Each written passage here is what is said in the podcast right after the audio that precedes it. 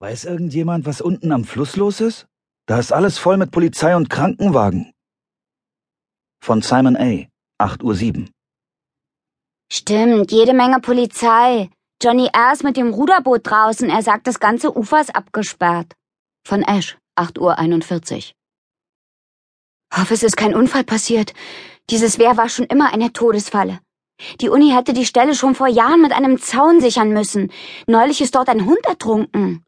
Von Claire Baer, 8.48 Uhr. Todesfalle kann sein. Aber man müsste schon auf dem Geländer rumturnen oder verdammt viel Pech haben, um darunter zu fallen. Von Woodsey, 9.20 Uhr. Scheint ein Obdachloser zu sein. Von Rebecca, die Biologin, 9.54 Uhr. Auf Twitter heißt es, es ist ein Typ, der bei einem Junggesellenabschied wegen einer Wette auf die Brücke geklettert und runtergefallen ist. Dabei ist er mit dem Kopf aufgeschlagen und war bewusstlos. Ich hab früher an der Stelle geangelt. Da ist es eiskalt im Winter. Nach ein paar Sekunden im Wasser ist man unterkühlt. Und die Strömung ist höllisch.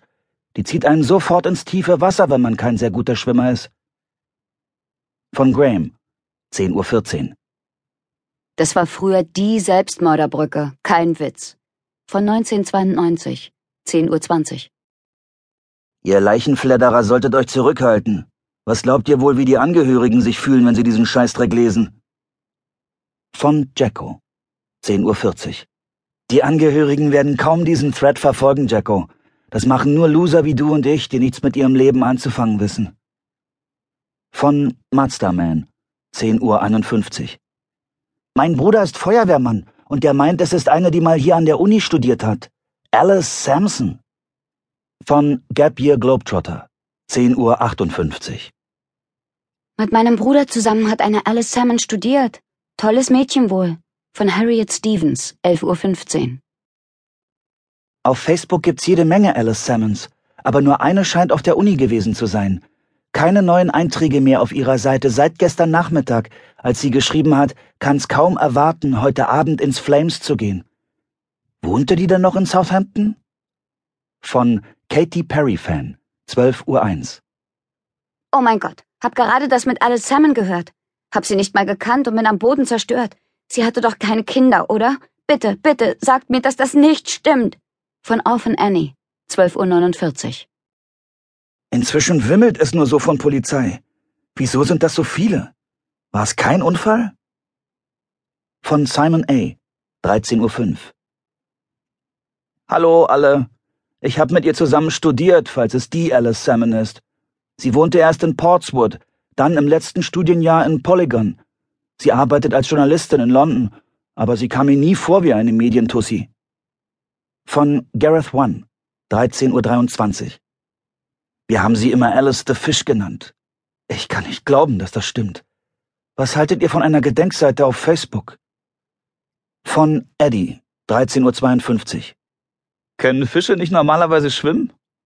Von Smithy, 13.57 Uhr. Fick dich, Smithy, das ist voll daneben, du Vollpfosten. Von Linz, 13.58 Uhr.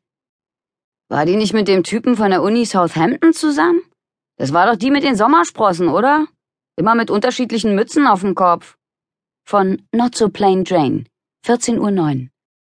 Die Universität wird in Kürze zu dem Thema eine offizielle Stellungnahme abgeben. Bis dahin wäre es unangebracht, weitere Kommentare zu posten. Daher wird dieser Diskussionsstrang hiermit beendet. Von Student Net Forum Administrator. 14.26 Uhr. Brief von Professor Jeremy Cook. 6. Februar 2012. Mein lieber Larry, ich habe die Neuigkeit nebenbei erfahren. Nebenbei erfahren. Kannst du dir das vorstellen? Noch dazu ausgerechnet im Aufenthaltsraum.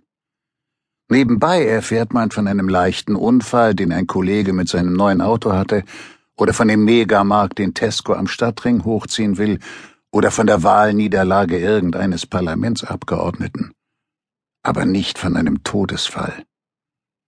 Es war heute Morgen und ich hatte mich gerade in das Kreuzworträtsel der Times vertieft. Vorname für einen Code, Neun Buchstaben murmelte ich vor mich hin, sieben senkrecht. Keiner reagierte. Ich hatte drei tödlich langweilige Vorlesungen.